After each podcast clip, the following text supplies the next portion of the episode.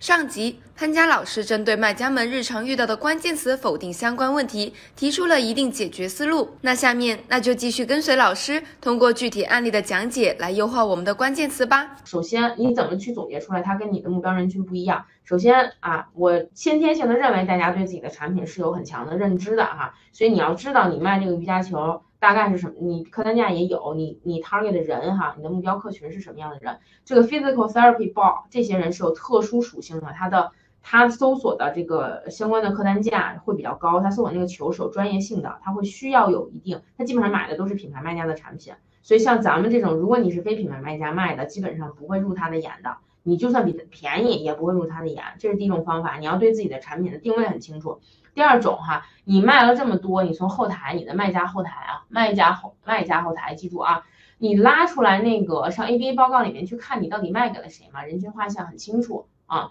包括你卖的那个是不管是哪个，拿美国举例嘛，你的美东美西拿邮编一看就能看出来，所以这些人就你到底卖给了谁，这些人的这个分类你要清楚。所以 physical therapy 啊，在这个卖家的这个语境里面，它是跟他的目标人群不匹配的。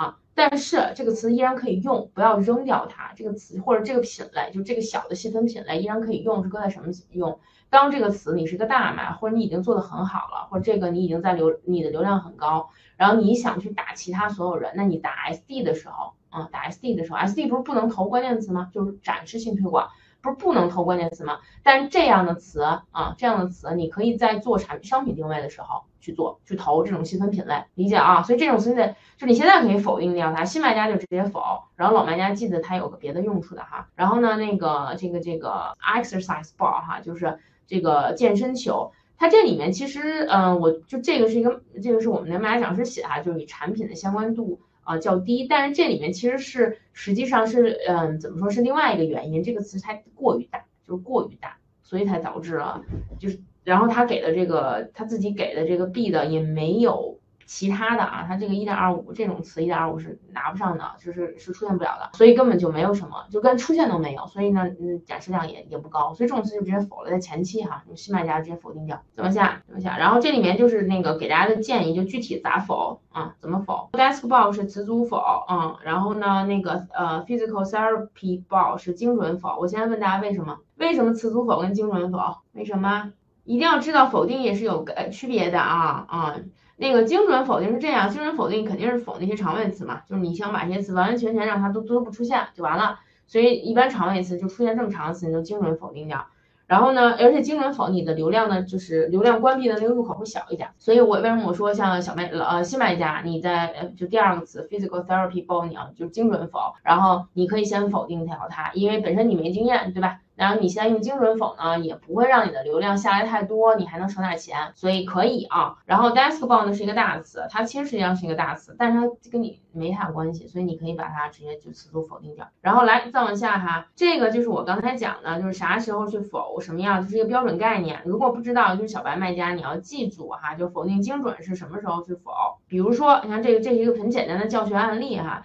就是您自己是买那个卖纯金的，就挺挺贵的东西，然后也挺好的，这产品客单价可能都几百好几百刀，五到八百刀以上啊。那你镀金的找镀金的那些人，他显然他需要的就是两二十块刀、二十刀的，就是那种比如说青少年随便买一买，那就二十刀。你当然不希望那些流量那个过来了嘛，你也你也不需要，你也不需要跟他们出现在一起，因为没有意义，你分析起来也很麻烦。所以这种就是直直接精准否，就这是一个教学案例，很简单。那套入到刚才那个瑜伽那个那个大球呢，就是所以为什么我们会在这里面会让大家去把它精准否定啊？就 physical therapy 包，因为你不希望你这个人群跟你的人目标人群是不一样的，你不希望他搜看到了点进来啊，所以你不会你不需要出现在他那，是这个道理啊。然后再往下否定词组啊，否定词组的话就是你看这个文字写的啥呢？你去掉不希望与你产品或品牌相关联的。所以呢，比如说您是卖高端包的哈，就是挺贵的，两百刀一个。然后呢，你那你肯定这个 cheap 这就不愿意出现了。但是 cheap 这个词本身太大了，就特别大，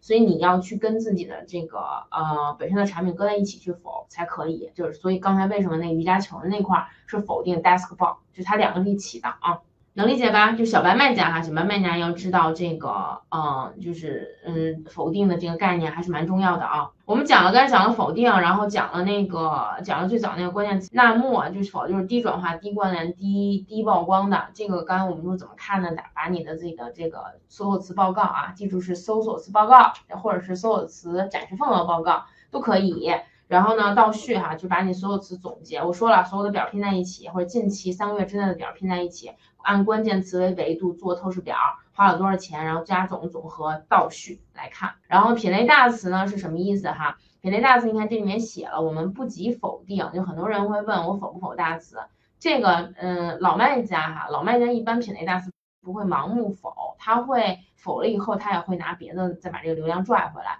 但如果是小白卖家或者是新品还没推起来的卖家，又是在一个我说了在红海市场，你可以先把大词先否了，这样可以减少花费，减少花费啊！记住啊，是红海市场啊，如果你是个蓝海市场，别干这种事儿。就是你本身这个流量能抓住，我再重复一遍啊，大家不要误解啊，所有的那个新品都是要先从那个精准词做长尾词打起来。要红海市场是可以这样的哈，蓝海市场别，蓝海市场你就直接就冲就往上走，就是经典套路，咱们就是先把自动打开，然后把你的那个呃这个流量。推上去，然后不停的优化关键词，让流量慢慢慢慢转化成你的出单，转化成你的那个呃，就是最后的转化，然后积累你 listing 本身的转化 review 等等的东西，然后慢慢慢慢再加词，加你的精准词，这个是一个蓝海市场比较精准的打法，或者是你的产品有非常强的产品力。啊，有非常强的专利，别人都模仿不了。然后呢，那个转化但是不相关的词哈，这些就是刚才讲了，就是呃，就这三点啊，有三种不同的词，就是在转化的时候，你的思路是不一样的。